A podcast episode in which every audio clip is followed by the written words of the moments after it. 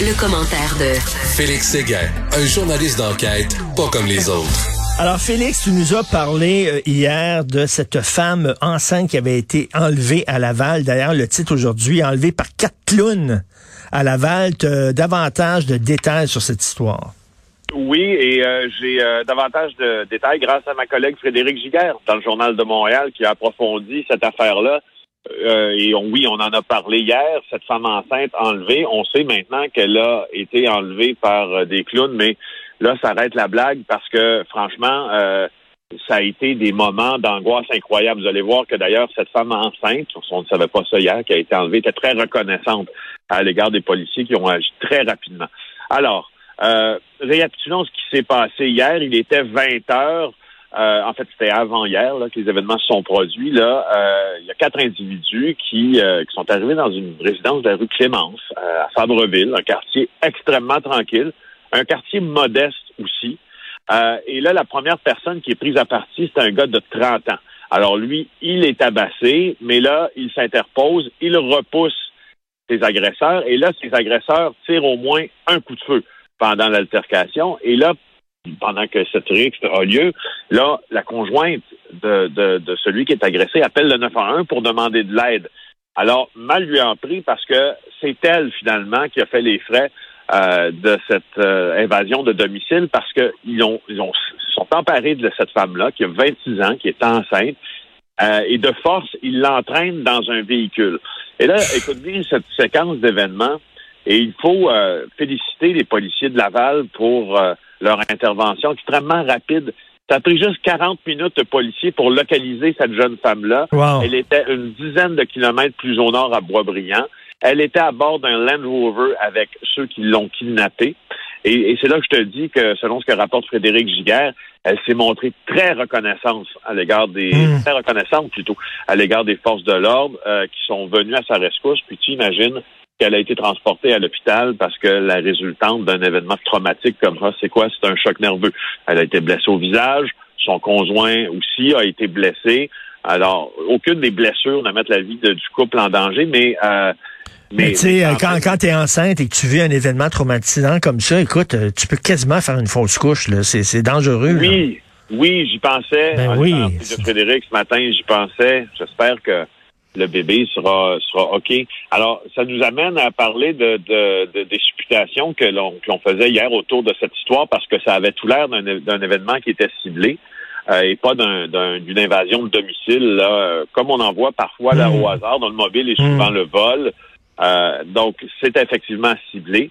Les agresseurs euh, étaient des gens qui étaient connus des policiers et l'objet euh, de leur forfait, c'était une transaction de crypto-monnaie qui a mal tourné. Mais une transaction, en tout cas en termes de montant, de 300 000 dollars en crypto-monnaie qui a mal tourné.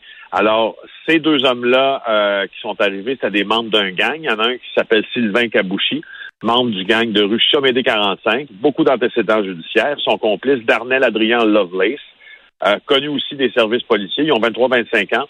Alors, tu t'imagines là euh, le chapelet d'accusations euh, euh, ils font face. Ils vont être détenus, ils vont avoir une enquête de remise en liberté. Perso, opinion ici, j'ai l'impression que le ministère public va demander à ce qu'il reste détenu. Il en va de la confiance bien sûr, du public dans le système de justice parce qu'on est on a affaire à des gens qui sont complètement criminalisés. Ce qui m'amène à te parler maintenant de la crypto-monnaie. Euh, parce que dans la crypto-monnaie nagent plusieurs, plusieurs personnes qui ont aussi des profils criminels. C'est pas juste.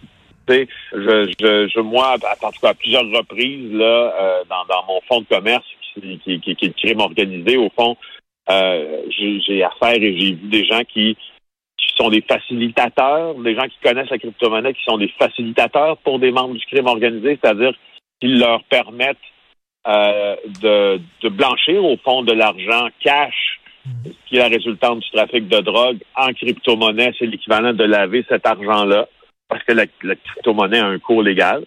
Euh, puis tu sais, tu regardes ce qui se passait sur la rue Clément, selon ce que rapporte Frédéric Giguère encore une fois dans le journal.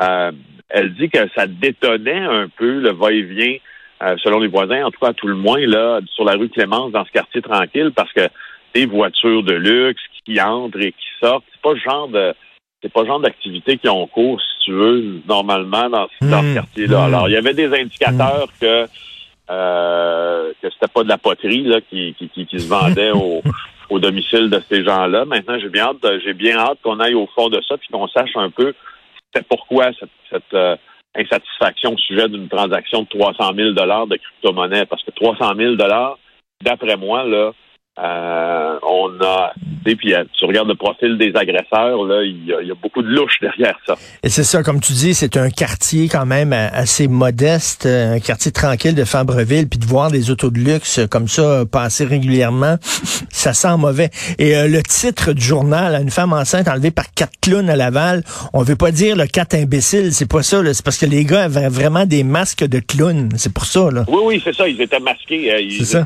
ils étaient masqués en- en- justement, mais c'est pour ça que je te disais aussi, là, ça arrête la blague parce que vraiment, Ben oui. euh, ils étaient, ils étaient agressés. Et écoute, hier, je suis allé faire le plein de bouteilles de vin à la SAQ et Ah oui? euh, il y avait un gars euh, qui attendait dehors, un monsieur, puis il me dit euh, pouvez-vous s'il vous plaît m'acheter une bouteille de vin parce que je suis pas vacciné, je peux pas rentrer.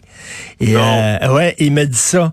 Et euh, ben moi, je suis pas très très sympathique à la cause des non vaccinés, donc j'ai dit non. Je suis pas allé lui acheter une bouteille de vin.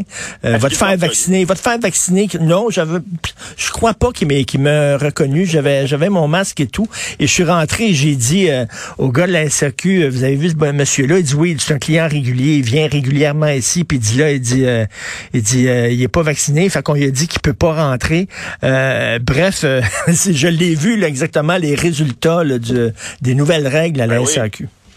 Tu l'as constaté comme Olivier Ben oui. Qui fait œuvre utile euh, aujourd'hui en racontant un peu le bilan d'une journée à, à la SAQ qui demande là depuis hier le passeport euh, vaccinal. Puis le- la première citation que vous voyez dans l'article du journal, c'est qu'il demande à l'agent de sécurité qui est là pour mitiger un peu les, les risques euh, de, de, de, de- de débordement. En fait, il dit comment ça se passe? Il dit ça fait trois fois que je me fais écœurer depuis une heure.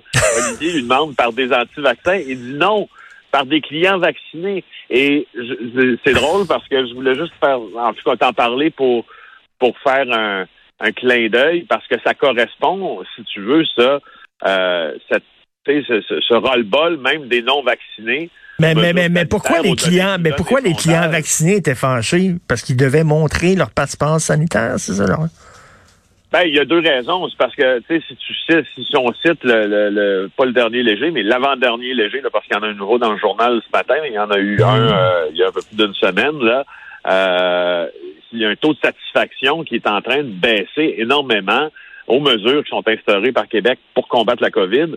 Euh, C'était de 79 au début du mois de novembre à 65 en date du, du 9 janvier. On voit, on l'a vu bien sûr que le couvre-feu ne passe pas du tout. Euh, et je trouve que ça correspond, ce qu'a constaté Olivier Bourque correspond un peu à ce ras-le-bol aussi, parce qu'il est allé aussi à l'intérieur des succursales.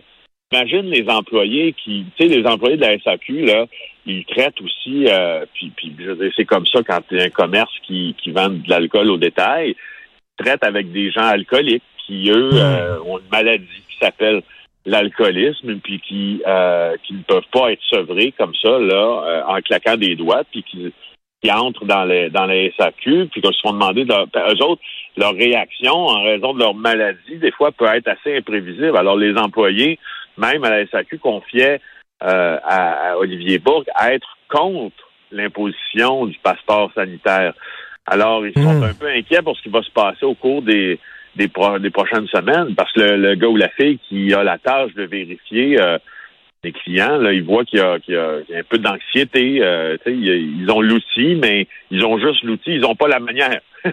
Ben euh, oui, mais cela dit, la vaccination est gratuite, hein, puis il y, a- il y a des centres de vaccination, il y, en- il y en a partout, il y a des gens qui sont prêts à vous vacciner, ils vous attendent. Donc, si euh, c'est important Ah, ça, pour oui. vous d'aller acheter une bouteille de vin de temps en temps, allez vous faire vacciner, ça va prendre 10 minutes de votre temps. Et en terminant, tu veux nous parler d'un procès contre la mafia qui s'est ouvert, pas, pas à Palerme, pas Ah. à Rome, en Belgique.